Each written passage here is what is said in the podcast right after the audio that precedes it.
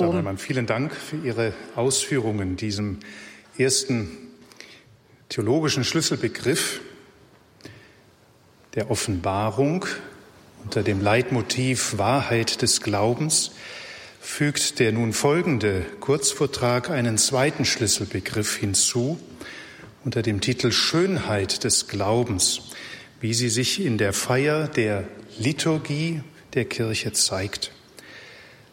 Pater Dr. Sven Konrad wird uns dazu im Anschluss an die Liturgiekonstitution Sacrosanctum Concilium in die Theologie der Liturgie, wie sie Papst Benedikt formuliert hat, einführen. Pater Konrad, Sie haben das Wort. Wir übertragen das fünfte öffentliche Symposium der Ratzinger Schülerkreise live aus Rom bei Radio Horeb, Radio Maria und Ewig. Eminenz, Exzellenz, liebe Mitbrüder, meine sehr verehrten Damen und Herren. Josef Ratzinger berichtet einmal davon, wie die deutschen Bischöfe vor dem Zweiten Vatikanischen Konzil darüber berieten, worüber die Kirchenversammlung unbedingt sprechen müsse. Der betagte Erzbischof und zugleich anerkannte Theologe Michael Buchberger bemerkte dazu, man müsse, Zitat, vor allem von Gott reden. Papst Benedikt sieht es als providentiell an, dass das Konzil dann tatsächlich als erstes die Liturgiekonstitution Sacrosanctum Concilium verabschiedet und damit, wie er sagt, über Gott gesprochen hat. Im Folgenden wollen wir zunächst dieser Frage des Primates Gottes bei Ratzinger nachgehen, um uns dann seinem Liturgiebegriff vom Glaubensakt des Menschen und der Liebe her zu nähern Abschließend sollen einige Gedanken zur Liturgie und Christologie stehen. Zunächst einmal der ganze Komplex Primat Gottes und Liturgie. Gott zuerst, so sagt uns der Anfang des Konzils mit der Liturgie.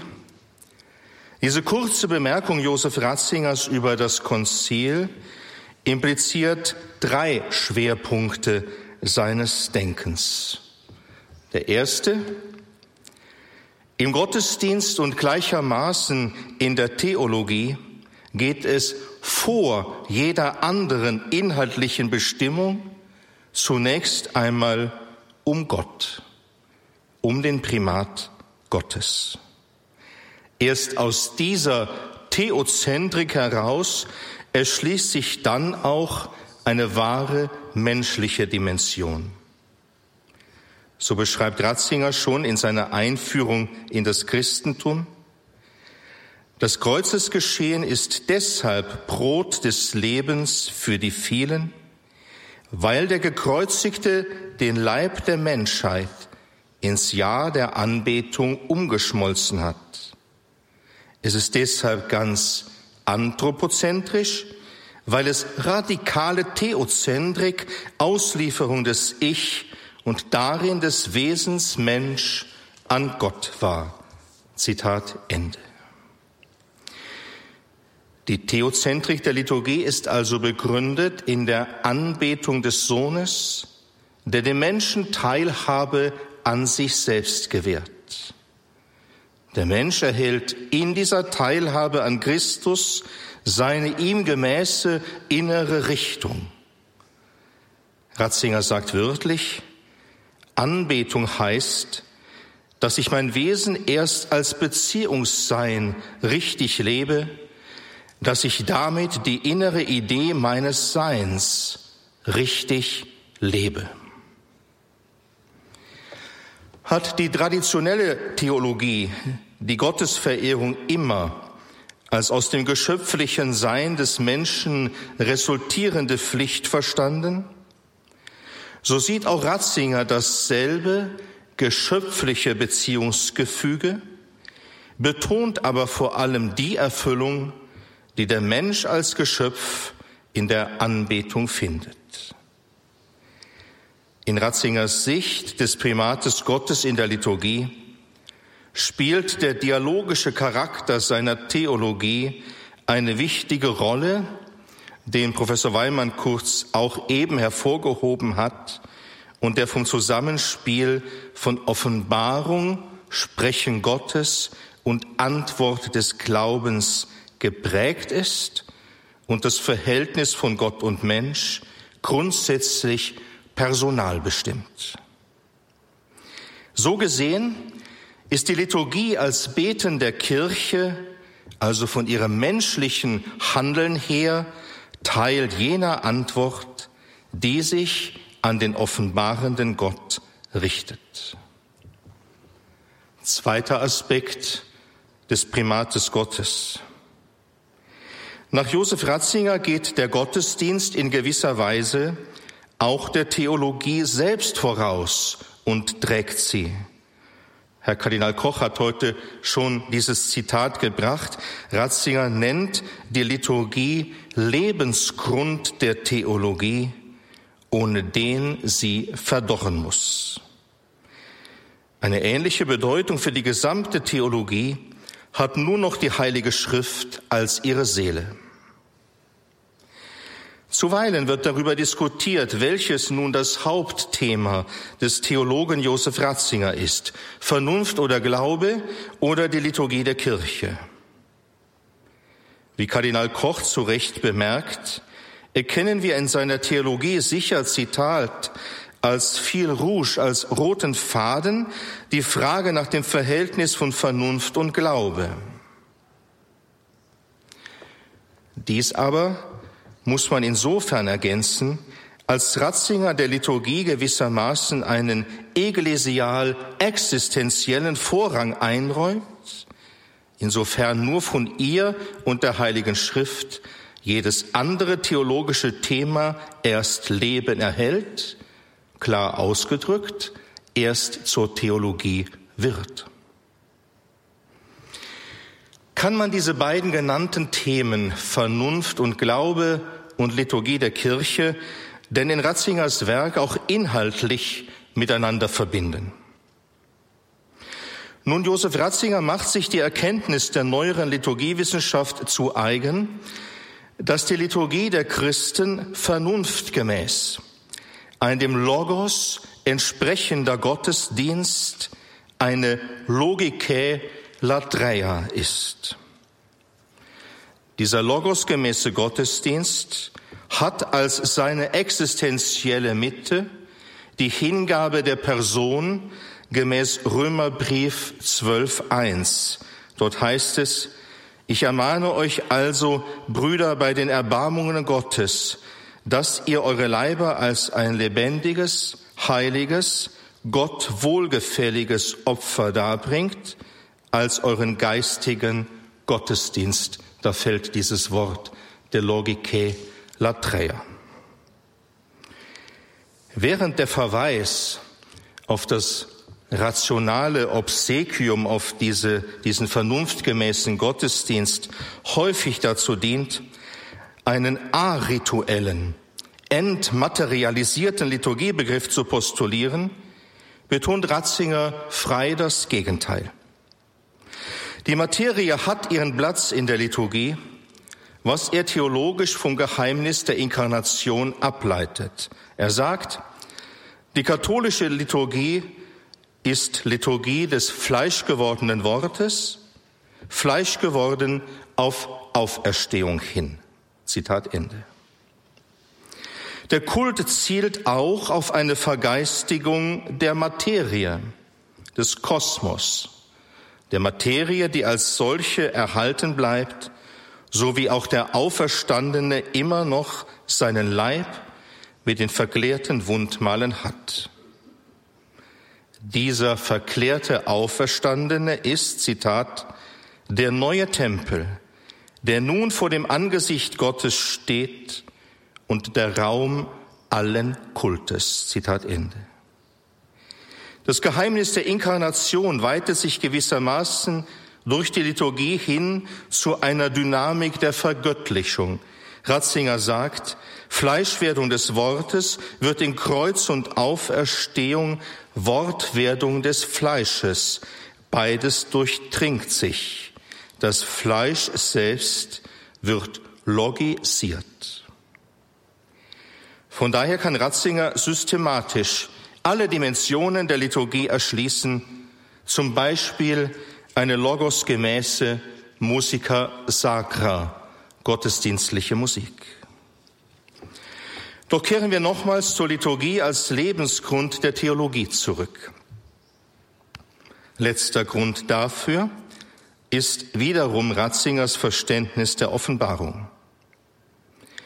Wie Helmut Hoping einmal bemerkt, die Liturgie der Kirche ist nicht etwas der Offenbarung Äußeres, sondern ihre Manifestation.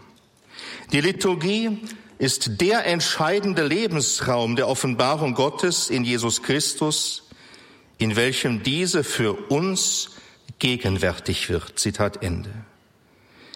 Dies wiederum ist eine Folge der Gegenwart Christi selbst, der Mittler und die Fülle der ganzen Offenbarung ist. Wir haben das gerade gehört.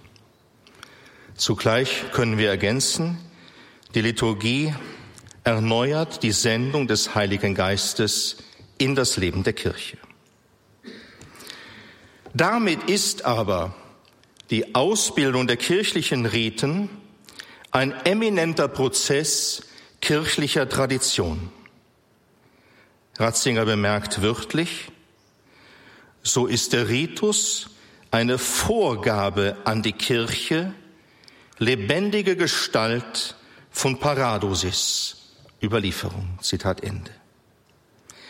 Die kirchlichen Riten tragen gewissermaßen das Ursprungsereignis durch die Zeit und verpflichten damit die aktuelle Kirche auf Erden gegenüber ihrer eigenen Herkunft. In der Vermittlung der Liturgiereform, Zitat als Neubau gegen die gewachsene Geschichte, Zitat Ende, verortet Ratzinger nun jenen Bruch, den er als Papst mit seinem Motto proprio summorum pontificum heilen wollte. Das ist der eigentliche Grund, warum er sich überhaupt dieser Frage alte und neue Liturgie angenommen hatte. Ein dritter Komplex, Primat Gottes und Liturgie. Primat Gottes in der Liturgie bedeutet auch, sie ist zunächst gerade nicht primär Menschenwerk, sondern wird zuerst von Gott gesetzt. Oder wie Ratzinger es pointiert formuliert, Liturgie ist Werk Gottes oder sie ist nicht. Wenn die Liturgie aber zuerst Werk Gottes ist, dann muss sie, wie das Zweite Vatikanische Konzil lehrt, Actio Sacra Präzellenta, eine im vorzüglichen Sinn heilige Handlung sein. In diesem Sinne drängt Ratzinger auf eine Rückbesinnung auf das Heilige. Er sagt, wir müssen die Dimension des Heiligen in der Liturgie zurückerobern. Die Liturgie bedeutet, den dreimal heiligen Gott unter uns zu vergegenwärtigen. Sie ist der brennende Dornbusch und die Verbindung Gottes mit dem Menschen in Jesus Christus, dem Toten und dem Auferstandenen. Zweiter Themenkomplex Glaube, Liebe, Liturgie. Nach der Priorität, die Josef Ratzinger den Gottesdienst der Kirche zuerkennt und die mit dem Begriff Theozentrik verbunden ist, muss nun aber auch andersherum gefragt werden. Was bedeutet denn nach ihm die Liturgie für den Menschen? Hier geht es ihm wörtlich um die Verankerung der Liturgie im grundlegenden Akt unseres Glaubens und so auch um ihren Ort im Ganzen unserer menschlichen Existenz. Damit hat die Liturgie grundsätzlich einen eindeutigen Sitz im Leben. Sie ist Teil des existenziellen Vollzugs des Glaubensaktes selbst. Dabei versteht Ratzinger den Glaubensakt als Übertragung der eigenen Existenz an den trinitarischen Gott. Doch der Glaube steht bei Ratzinger nicht isoliert da. Hier kommt jener Primat der Liebe ins Spiel, den Kurt Koch zu Recht in Ratzingers Theologie ausmacht, auch heute Nachmittag, und in dem wir die innerste Mitte seiner Theologie erkennen dürfen. Wenn wir Ratzingers Zugang hier einmal systematisieren wollen, dann erscheint Liebe zunächst einmal in einem Dreiklang. Glaube, Liebe und Liturgie. Die Analyse der Vorlesungsmitschriften der Studenten Josef Ratzingers zeigt als Konstante, dass er immer wieder vom Doppelereignis des Glaubens und der Liebe spricht, durch die er die konkrete Anteilnahme an Christus bestimmt. Dies ist insofern ein liturgietheologisches Fundament, denn es sind die Sakramente, die Glaube und Liebe konkretisieren, wodurch Liturgie und Glaubensleben eng aufeinander bezogen werden. Dabei entsprechen sich in erstaunlicher Weise Formaliter der Glaubensakt und die Bestimmung des eucharistischen Opfers. Über die Taufe formuliert eine Vorlesungsmitschrift, unsere Existenz wird in einen neuen Zusammenhang hineingeopfert. Das eucharistische Opfer ist gemäß Ratzinger aber wesentlich eine Übereignung an Gott hin zu einer gottgemäßen Existenz. Was er schließlich einmal explizit über den Glauben bemerkt, wäre zugleich eine Beschreibung des augustinischen Opferbegriffs, der ihm zentral geworden ist und bei dem die Kirche sich mit Christus selbst darbringt, um immer mehr Christus, immer mehr Leib Christi zu werden. Ratzinger spricht von der Einweisung, Zitat, in den dynamischen Kreis der trinitarischen Liebe, die nicht nur Subjekt und Objekt vereint, sondern auch die getrennten Subjekte zueinander bringt, ohne ihnen ihr eigenes zu nehmen. Zitat Ende. Also er sagt das über den Glauben, aber es wäre zugleich eine Beschreibung dessen, wie er nach Augustinus die Eucharistie versteht. Hier muss bedacht werden, dass ihm in der Schule des heiligen Augustinus die Liebe, die Caritas, gewissermaßen zum Materialprinzip des Gottesdienstes selbst wird. Dieses eine Opfer der Caritas beginnt am Altar und setzt sich fort hinein ins Leben.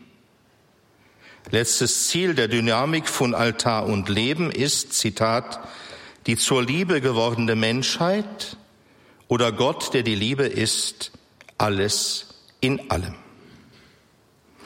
Liebe, Agape Caritas, wird mit Kirche und Eucharistie identifiziert. Papst Benedikt lehrt. Von da versteht es sich, dass Agape nun auch eine Bezeichnung der Eucharistie wird. In ihr kommt die Agape Gottes leibhaft zu uns, um in uns und durch uns weiterzuwirken. Die Gläubigen nun sind berufen, in die Dynamik der liebenden Hingabe Christi einzutreten und die vom Heiligen Geist gebildete Kirche vollzieht jene Liebe mit, die er selber ist. Erst wenn Gott alles in allem geworden ist, hat die irdische Liturgie ihr Ziel erreicht, genauso wie der Akt des Glaubens durch die Schau der Liebe ersetzt wird. Gewissermaßen drückt sich dann auf vollkommene Weise die Trinität in der von ihr hervorgebrachten Schöpfung aus. Die hier beschriebene Vergöttlichung gründet aber auf der Stellvertretung des Sohnes, der Opferlamm für die Welt geworden ist und sich als Opfergabe stets neu seiner Kirche in die Hand legt.